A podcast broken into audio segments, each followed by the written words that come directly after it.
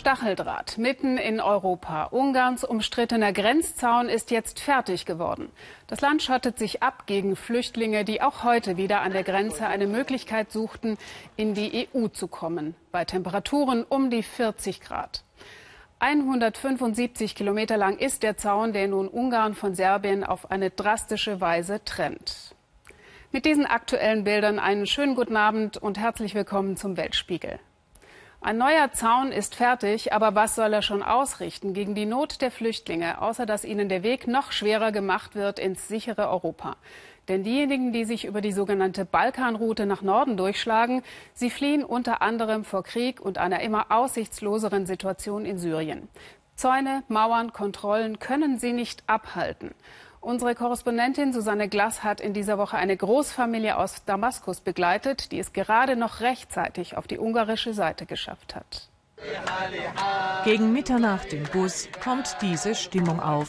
Alberne Ausgelassenheit, auch eine Folge von absoluter Übermüdung und Erschöpfung.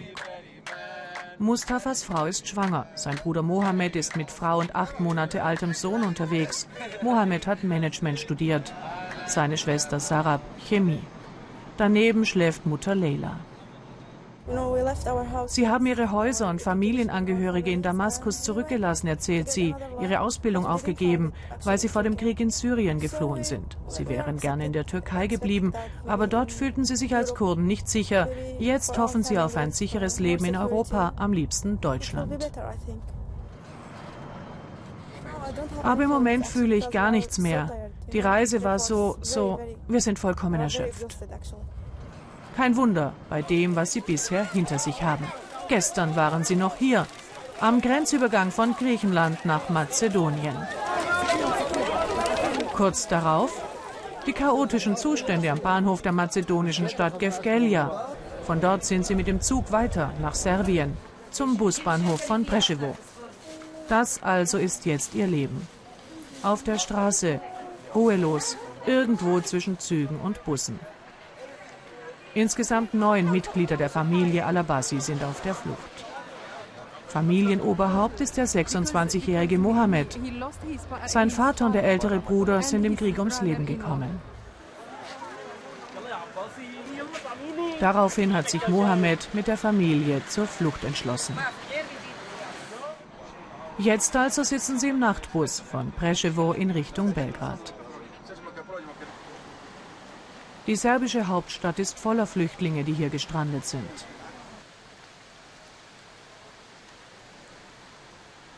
Die serbische Regierung hat vor dem Ansturm kapituliert. Sie lässt die Menschen, wie auch Griechenland und Mazedonien, ins Land, stellt sogar die Busse zur Verfügung, damit die Flüchtlinge schnellstmöglich weiterreisen können. Als die Alabassis mitten in der Nacht in Belgrad ankommen, ist das Einzige, was sie im Moment wissen, Sie wollen auf keinen Fall mit den kleinen Kindern und Mustafas schwangerer Frau in diesem Park schlafen. Sie sehnen sich nach einem Bett und Badezimmer. Obwohl sie sich kaum mehr auf den Beinen halten können, ziehen sie in der fremden Stadt los. Und haben Glück. Der Junge an der Rezeption akzeptiert zur Anmeldung die Registrierungsdokumente der serbischen Behörden, die die Alabasis als Flüchtlinge ausweisen. 10 Euro pro Person kostet die Nacht. Für die neunköpfige Familie ein Betrag am Limit ihres Budgets. Am nächsten Morgen stehen sie vor der Bank. Die Verwandten, die schon in Europa sind, schicken regelmäßig Geld. Aber die Bankangestellte erklärt, sie wisse nicht, ob sie heute alle auszahlen können. Es ist so mühsam. Aber wir können keine größeren Summen dabei haben. Das bringt uns nur zusätzlich in Gefahr. Einige Stunden später hat Mohammed schon wieder Bustickets in der Hand. Diesmal fahren sie mit dem Überlandbus zur serbisch-ungarischen Grenze nach Kanischa. Dahinter kommt der gefürchtete Grenzzaun.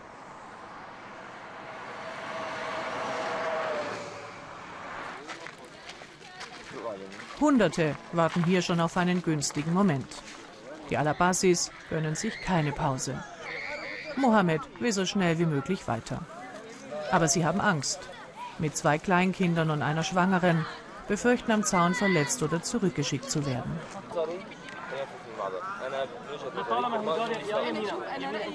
In Kanischa bieten Schlepper eine Fahrt direkt nach Österreich für viele hundert Euro an. Zu teuer. Der Familienrat lehnt ab. Dann winkt ein Kleinbusfahrer die Familie zu sich, mit dem Versprechen, sie an einen Ort zu bringen, wo sie sicher über die Grenze kommen.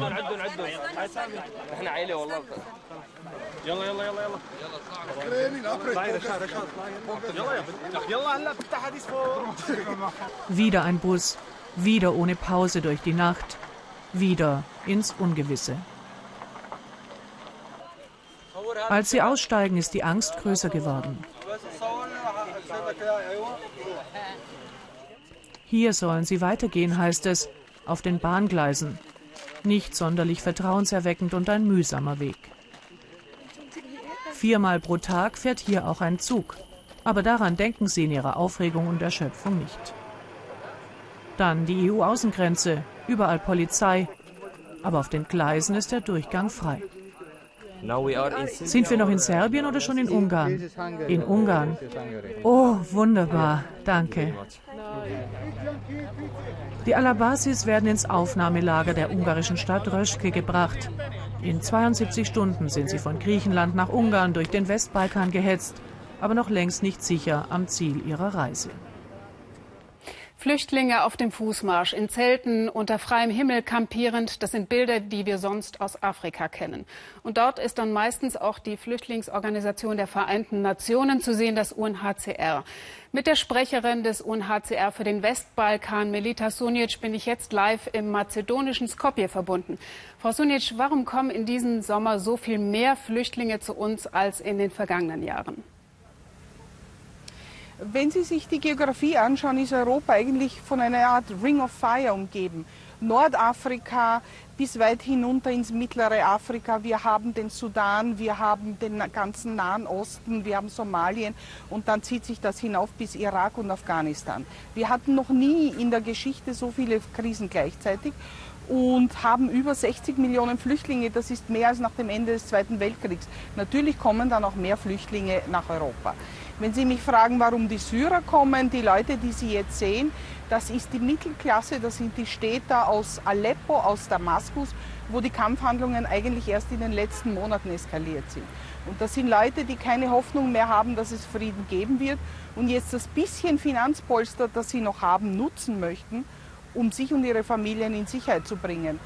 Wir würden das genauso machen in Ihrer Situation. Mit Sicherheit. Der französische Außenminister Fabius hat heute Ungarn gerügt. Die Einrichtung des Grenzzauns sei skandalös. Wie sehen Sie das? Ist nur Ungarn das Problem?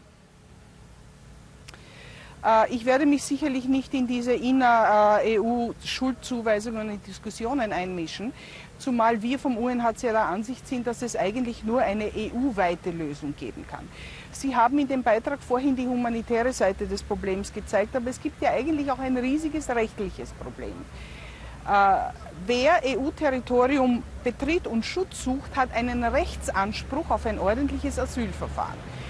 Hier haben wir Menschen, die waren schon in Griechenland, konnten ihren Rechtsanspruch dort nicht verwirklichen, müssen dann quasi aus einem EU-Land, wenn man so will, flüchten, es auf irreguläre Weise verlassen müssen eine sehr schwere Reise auf sich nehmen, um wieder zu versuchen, in ein EU-Land zu kommen, um den Rechtsanspruch, den sie eigentlich schon in Griechenland hatten, zu verwirklichen.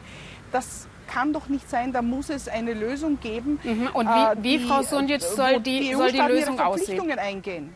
Wie, wie, konkret könnte diese ah. Lösung aussehen, Frau Sonjic? Zum einen muss man muss den Migrationsdruck etwas wegnehmen. Den kann man nicht, das kann man durch, nicht durch einzelstaatliche Maßnahmen. Äh, wenn, wenn Sie sich anschauen, es gibt vier Millionen syrischer Flüchtlinge in den Anrainerstaaten von Syrien. Dort haben wir die Lager, dort haben wir im Großen und Ganzen die Versorgung, aber unsere Operation dort ist äh, zu etwas über einem Drittel ausfinanziert. Uns fehlen zwei Drittel, uns, uns fehlen also zu den viereinhalb Millionen, Milliarden Verzeihung, Dollar, die wir brauchen, um, um die Flüchtlinge vor Ort ordentlich zu versorgen, fehlen uns zwei Drittel. Natürlich sehen die Leute dann, die jetzt neu aus Syrien flüchten, dass wenn die, die schon geflüchtet sind in den Libanon, nach Jordanien, in die Türkei, nicht ordentlich versorgt werden können, dann flüchten sie eben weiter und das ist es, was sie versuchen. Das heißt, wenn man einmal dort ordentlich finanziert, damit in der Nähe rund um Syrien die Flüchtlinge versorgt werden können, wäre schon eine Maßnahme. Eine andere Maßnahme wäre, dass man äh, Flüchtlingsquoten festlegt und Leute, die besonders schutzbedürftig sind, die zum Beispiel medizinische Probleme haben oder sonst ihr, äh, aus irgendeinem Grund nicht in den Flüchtlingslagern ausreichend versorgt werden können, dass man die auf reguläre Weise nach Europa bringt. Dann ja, vielen, vielen müsste Dank, man eine Art humanitäres Asyl einführen. Ja. Ähm, äh, es gibt ja Leute, die haben paradoxerweise, die haben Verwandte, die sagen, wir werden diese Leute aufnehmen, wir werden sie versorgen. Es entsteht den EU-Staaten keine, es entstehen den EU-Staaten keine Kosten. Ja, aber die, die, die Finanzschwelle ähm, äh, ist so hoch, um ein Visum zu bekommen, dass die einfach nicht legal ins Land können und in die Hände von Schleppern getrieben werden. Ja, vielen Dank, Frau Sunic. Es soll äh, jetzt in den kommenden Wochen möglicherweise ein Sondertreffen der EU zu diesen Fragen geben. Vielen Dank für die ersten Eindrücke nach Skopje. Und wenn Sie, meine Damen und Herren, ganz persönlich den Flüchtlingen helfen wollen, können Sie das auch tun unter Stichwort ARD Hilfe für Flüchtlinge, Spendenkonto.de 53 200 400 600 200 400 600 oder im Internet www.spendenkonto-nothilfe.de. Menschen, die ihre Heimat verlassen, Grenzen und Zäune, das gibt es auch zwischen den USA und Mexiko. Wir haben im Weltspiegel schon häufiger darüber berichtet. Heute hat unser Korrespondent Markus Schmidt aber eine wirklich herzzerreißende Geschichte mitgebracht. Sie beginnt mit ein paar nüchternen Zahlen. In den USA leben ungefähr 11 Millionen Einwanderer ohne gültige Papiere. Davon rund 4 Millionen Kinder. Jedes Jahr deportieren die USA über 370.000 sogenannte Illegale, die allermeisten von ihnen nach Mexiko. Rund 15.000 von ihnen sind Eltern, die dauerhaft von ihren Kindern getrennt werden. Denn die sind durch ihre Geburt amerikanische Staatsbürger und bleiben in den USA meist in Pflegefamilien oder Heimen. Am Ende stehen zerrissene Familien und verzweifelte Mütter und Väter. Eine von ihnen ist Antonia Castillo. Tijuana, der Blick Richtung Grenze USA. Früher Morgen, Antonia bereitet die Lieblingsspeisen ihrer Kinder zu. Spaghetti mit Soße. Heute ist ein ganz besonderer Tag, denn heute darf sie ihre Kinder besuchen, unter Aufsicht am Grenzübergang. Es ist ein guter Tag, weil ich sie sehen kann, aber ich bin gleichzeitig auch traurig, weil man uns getrennt hat. Ich muss mich mit einer Stunde Besuchszeit im Monat abfinden. Zusammen mit ihrem Lebensgefährten macht sie sich auf den Weg. Antonias Kinder sind in den USA geboren und haben damit dort automatisch die Staatsbürgerschaft. Paula und Clara leben bei Pflegeeltern. Die US-Behörden haben Antonia das Sorgerecht entzogen wegen angeblicher Vernachlässigung. Sie hatte illegal in den USA gearbeitet und war vor zwei Jahren kurzzeitig nach Mexiko gereist, um ihren schwerkranken Vater zu pflegen. Eine fatale Entscheidung. Als sie mit einem gefälschten Pass versuchte, wieder in die USA einzureisen, wurde sie ins Gefängnis gesteckt und dann abgeschoben. Illegaler Grenzübertritt gilt in den USA als ein Verbrechen. Ich werde kämpfen. Meine Kinder gehören doch zu mir. Ich werde nicht aufgeben, bis wir wieder zusammen sind.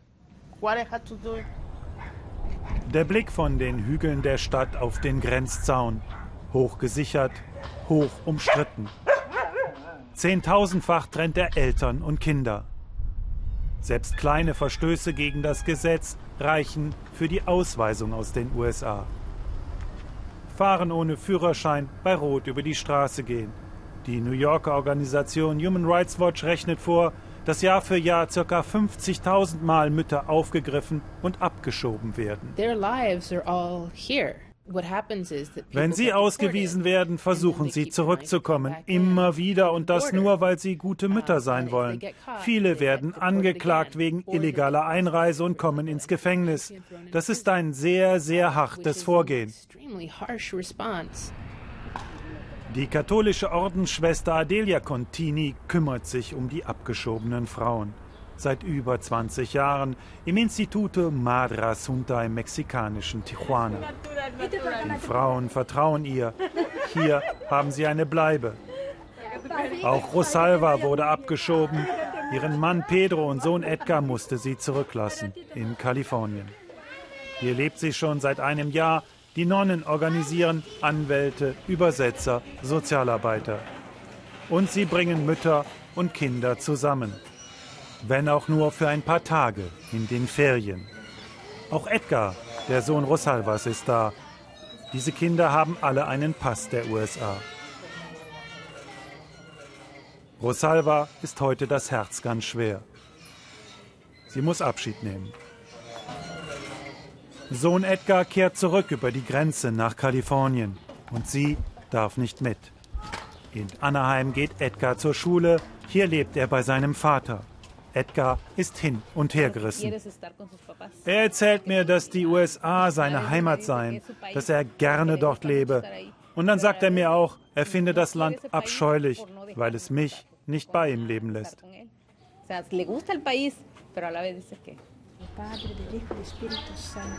Der Abschied. Adelia spendet den Segen. Sie kann und will nicht verstehen, warum man das Familien antut. Wie sollen diese Kinder zu guten Menschen heranwachsen, wenn man sie gewaltsam von ihren Eltern trennt?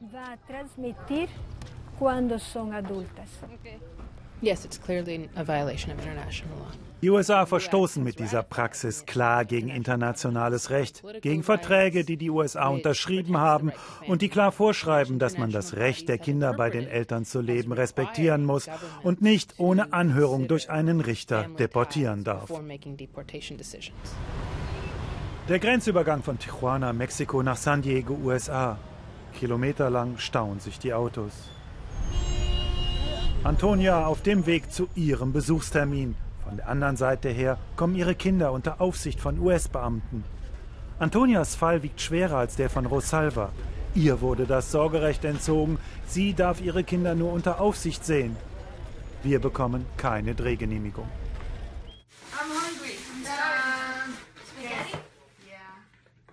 Bilder, die Antonia uns mitgebracht hat.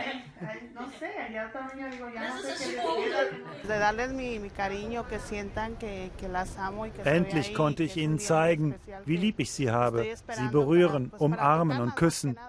Sonst kann ich ja nur am Telefon mit ihnen sprechen. Betstunde im Instituto Madre Asunta. Auch Antonia haben die Nonnen geholfen, ihr einen Anwalt besorgt. Sie will das Sorgerecht zurück, um ihre Kinder legal zu sich nach Mexiko zu holen. Und muss nun von hier aus beweisen, dass sie eine gute Mutter ist, dass sie Geld und eine Wohnung hat. Auf ihrem Wohnzimmertisch stapeln sich Dokumente und Belege, die sie alle vor Gericht beibringen musste. Die Kinderzimmer sind liebevoll gestrichen, doch die Behörden der USA geben die Kinder nicht frei. Seit fast zwei Jahren läuft das Verfahren vor diesem Familiengericht in Orange County. Am 13. August sollte die Entscheidung fallen. Antonia sitzt zu Hause und wartet. Sie sollte um 13.30 Uhr per Telefon ins Gericht in die USA zugeschaltet werden, ihr Anliegen vertreten. Neun Minuten vor dem Termin erreicht sie diese Botschaft.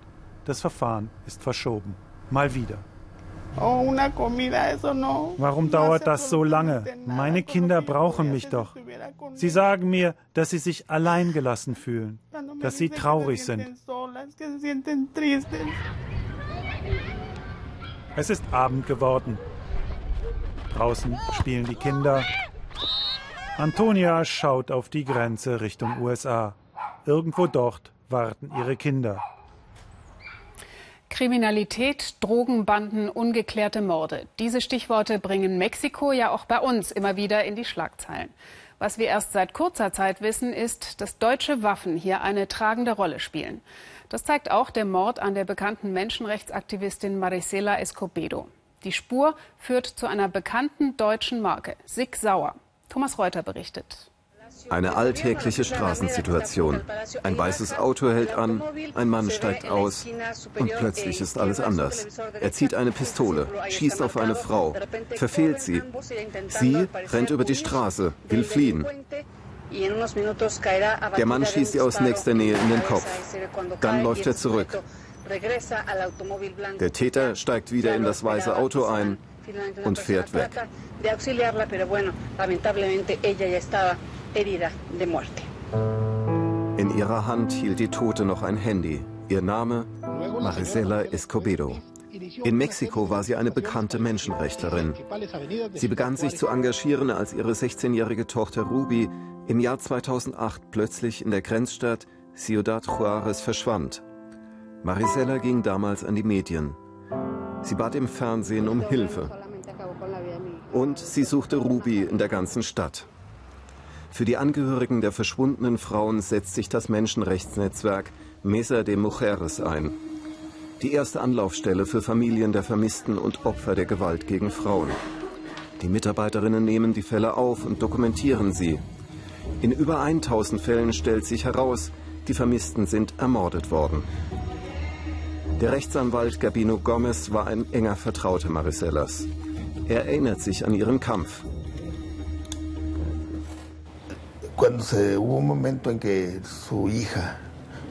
Sie ermittelte selbst und deckte auf, dass ihre Tochter von ihrem damaligen Freund ermordet wurde. Eh,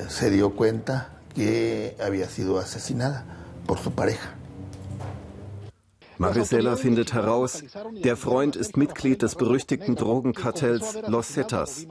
Die Polizei nimmt ihn fest. Er führt die Beamten zu der Leiche von Ruby. Danach legt er ein Geständnis ab. Er habe Ruby ermordet. Die Urteilsverkündung, ein Freispruch aus Mangel an Beweisen. Für Maricela bricht die Welt zusammen.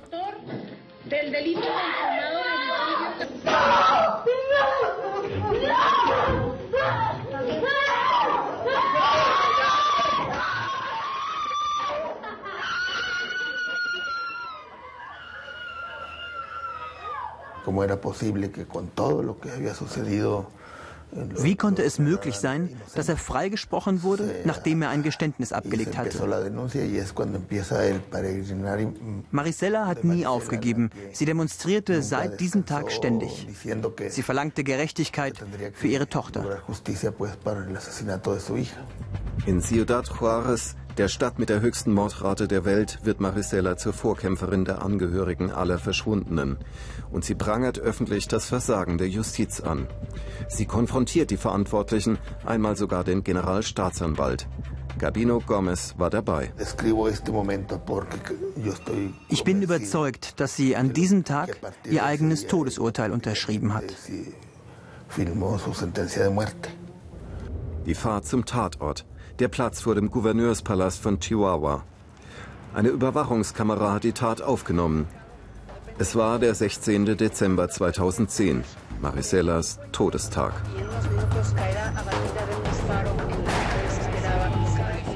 Das Waffenarsenal des Mörders. Die Tatwaffe. Der Täter ist ebenfalls Mitglied des Drogenkartells Los Zetas und gesteht 200 Morde. Diesmal gab es ein Urteil mit Strafe. Die Gerichtsakten im Fall Maricela. Jetzt sind sie erstmals freigegeben. Darin enthalten sind auch Fotos der Waffe, mit der Maricela ermordet wurde. Heute wissen wir, dass es eine 9 mm Pistole war von der Firma Sig Sauer. Allein mit dieser Waffe mit der Seriennummer 66589 hatte der Killer laut Akten elf weitere Menschen erschossen. Sauer Kalibre 9 die Pistole als Fangschusswaffe ein Klassiker. So wirbt die Firma Sig Sauer auf ihrer deutschen Homepage. Das Bundesausfuhramt hatte nach eigener Auskunft seit 2000 keinen Export solcher Pistolen nach Mexiko genehmigt. Nach Angaben der Firma Sig Sauer wurde die Waffe 2002 bei einer Tochterfirma in den USA hergestellt und an einen zugelassenen Händler verkauft. Wie die Pistole nach Mexiko kam, ist unklar. Zurück im mexikanischen Bundesstaat Chihuahua. Bilder, die es gar nicht geben dürfte. Vor dem Gouverneurspalast, vor dem Maricela ermordet wurde, deutsche G36 Sturmgewehre von Heckler und Koch. Obwohl die Waffen niemals nach Chihuahua hätten gelangen dürfen. Die deutsche Regierung hatte den Export dorthin ausdrücklich nicht genehmigt. Chihuahua gilt als Unruheprovinz, die dortige Polizei als korrupt. Wegen der Lieferung ermittelt die Staatsanwaltschaft Stuttgart seit 2010. Wie das Verfahren auch ausgeht, Mexikanische Polizei und Drogenmafia setzen gleichermaßen auf deutsche Waffen.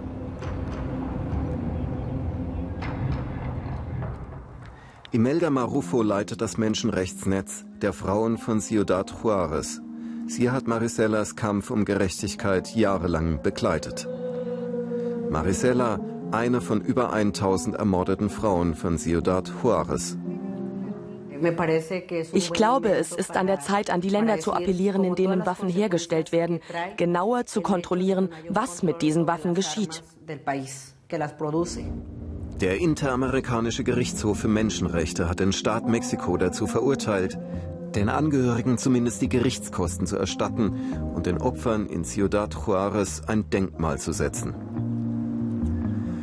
Es soll ein Mahnmal gegen die Frauenmorde sein. Die Verwaltung hat tatsächlich dieses Monument gegen das Vergessen erbaut. Draußen im Industriegebiet. Einmal im Jahr gedenkt in Namibia das Volk der Herero seiner Vergangenheit. 1904, als das Land noch Deutsch Südwestafrika hieß, begehrten die Herero gegen die deutschen Kolonialherren auf. Sie wurden vernichtend geschlagen und in die Wüste getrieben.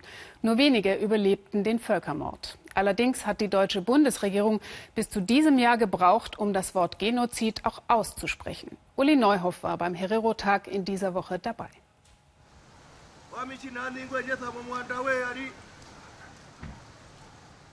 Ein paar Meter laufen sie, dann verharrt der Tross in gebückter Haltung. Die höchste Form der Ehrerbietung, die die Herero ihren Vorfahren entgegenbringen. Mit militärischen Ehren, denn hier in Okahanya liegen die Helden der Herero-Nation. Sie starben während des Aufstands gegen die deutschen Kolonialtruppen 1904. Deutsche und Herero haben Geschichte miteinander geteilt und hier zeigt es sich, ohne diese Gräber, meint Ismail, würde keiner verstehen und wir würden vergessen, dass es einst so war. Ein Friedhof, zwei Nationen verbunden durch eine blutige Vergangenheit. Ranghohe Vertreter der Bundesrepublik nennen es jetzt Völkermord. Herero und Deutsche aufs grausamste verbunden im Tod. Als Lothar von Trotha im Namen des deutschen Kaisers den Herero-Aufstand niederschlug, machte er keine Gefangenen, trieb ein ganzes Volk in die Wüste. Von 80.000 Herero überlebten am Ende nur 15.000.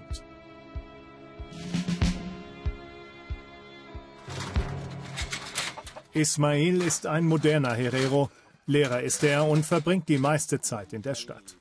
Aber seine Wurzeln sind hier auf dem Land. Als die Deutschen damals auf die Herero trafen, waren beide voneinander beeindruckt. Zwei stolze Völker. Ismail hält auch diesen Teil seiner Geschichte in Ehren, wenn er sich fertig macht für den Herero-Tag und die Uniform anlegt, mit schottischen und deutschen Elementen. Das haben wir von den Deutschen. Als wir den 1904-Krieg kämpften, nahmen wir die Uniform und die Dienstgrade kopierten deren Stil.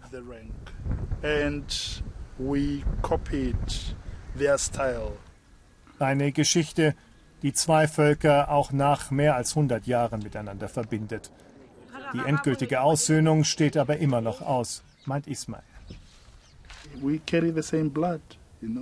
In unseren Adern fließt dasselbe Blut. Von der Seite meiner Mutter bin ich ein von Franke. Die väterliche Seite ist Chukurame. Die Verbindung reicht von damals bis in den heutigen Tag. Letztlich gehe es um eine finanzielle Entschädigung. Dass Deutschland jetzt das Massaker an seinem Volk Völkermord nennt, könnte nur ein erster Schritt sein. Es war ein längst überfälliger Schritt für die deutsche Politik. Hier findet das nur geringen Nachhalt. Sie gedenken ihrer Toten und leben ihre Kultur wie in jedem Jahr.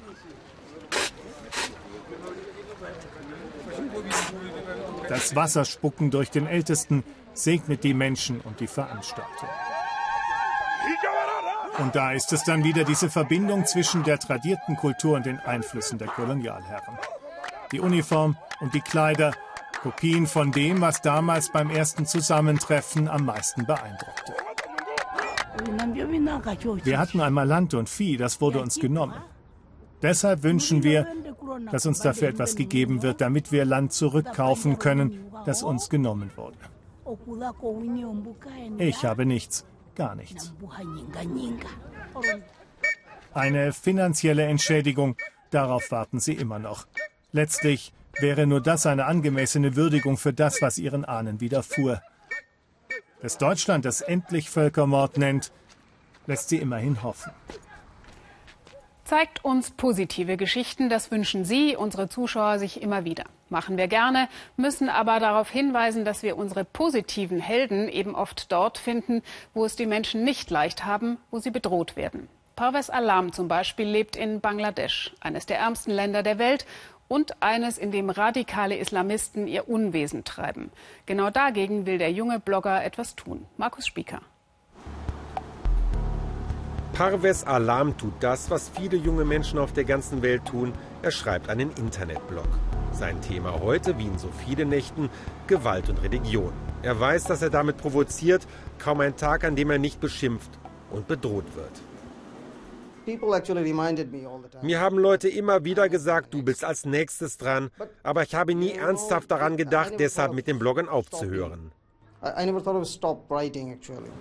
Sein Name befindet sich auf einer angeblichen Liste mit 84 Bloggern, deren Tötung radikale Islamisten angekündigt haben. Sie bezichtigen die Blogger des Atheismus, aus Sicht der Islamisten ein todeswürdiges Verbrechen. Uh, Dabei schreibe ich doch nichts gegen den Islam, sondern nur gegen den Salafismus, also die fundamentalistische Form des Islam. Die ist unserem Land eigentlich fremd.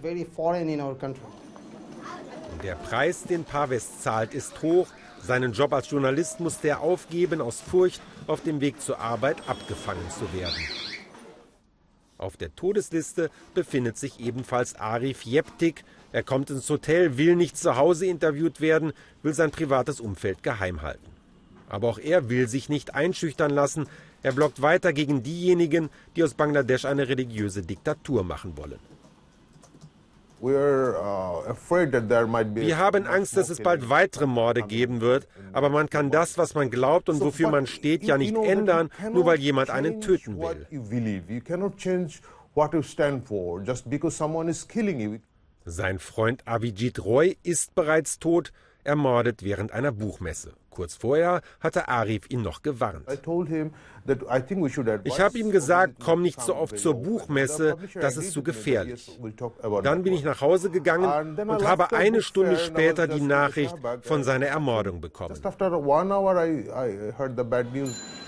Der Tatort liegt neben der Universität. Ein Professor beschreibt die perfide Taktik der Mörder. Because, you know, um Wissen Sie, es war so. Sie haben ihn eingelullt. Stunden vor der Tat haben sie ihn angesprochen, ihn in ein Gespräch verwickelt und ihn den ganzen Tag lang über die Buchmesse begleitet. Sie haben sich als seine Fans ausgegeben.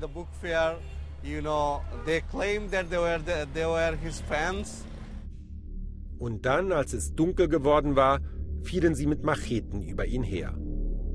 Der 26. Februar und der Beginn einer Mordserie. Am 30. März wurde der Blogger Washikur Rahman in Dhaka auf dem Weg zur Arbeit zu Tode gehackt. Dasselbe Schicksal erlitt am 12. Mai in einer anderen Stadt in Bangladesch der Blogger Ananta Bijoy Das. Und am 7. August wurde Niloy Nil in seinem eigenen Apartment überfallen und niedergemetzelt, wieder mit Macheten. Diesmal wurden mehrere Verdächtige festgenommen, polizeilich bekannte Islamisten. Aber wer steckt nun wirklich hinter den Morden und der Todesliste? Sind es Einzeltäter oder ein terroristisches Netzwerk?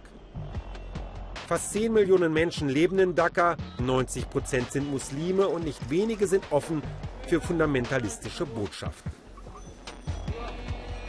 Vor allem im alten Teil der Stadt, wo die Armut groß und die Frömmigkeit tief ist.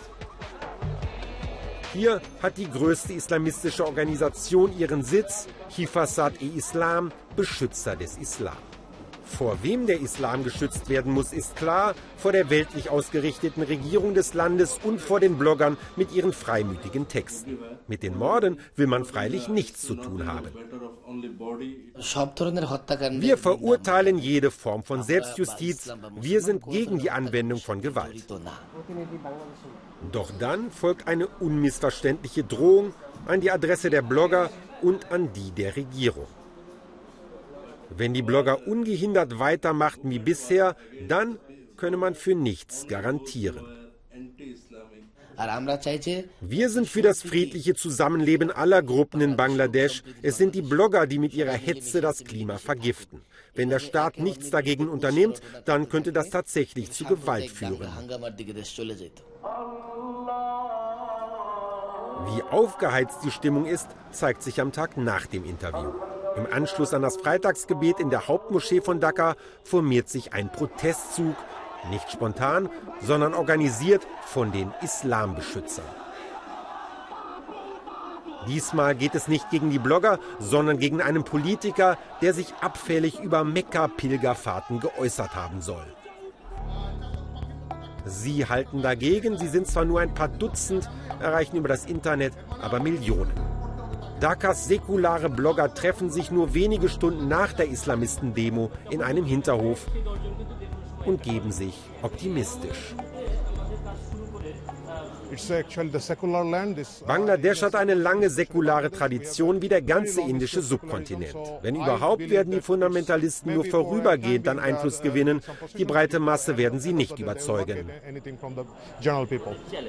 Ein paar Stunden lang scheint die Todesliste weit weg, doch später am Abend sitzen die Blogger wieder vor ihren Monitoren, jeder alleine mit seinen Texten und seiner Angst. Was Paves und seine Mitstreiter tröstet, ist ihr eigener Glaube an eine historische Mission. In Europa hat es ja auch lange gedauert, viele hunderte Jahre, bis die Gesellschaften säkularisiert waren und bis Religion das öffentliche Leben nicht mehr beherrscht hat. Das war's für heute im Weltspiegel. Morgen Abend ab 20.15 Uhr hier im ersten der Schwerpunkt Flüchtlinge. Deutschland schaut hin. Ich wünsche Ihnen noch einen schönen Abend. Tschüss und auf Wiedersehen.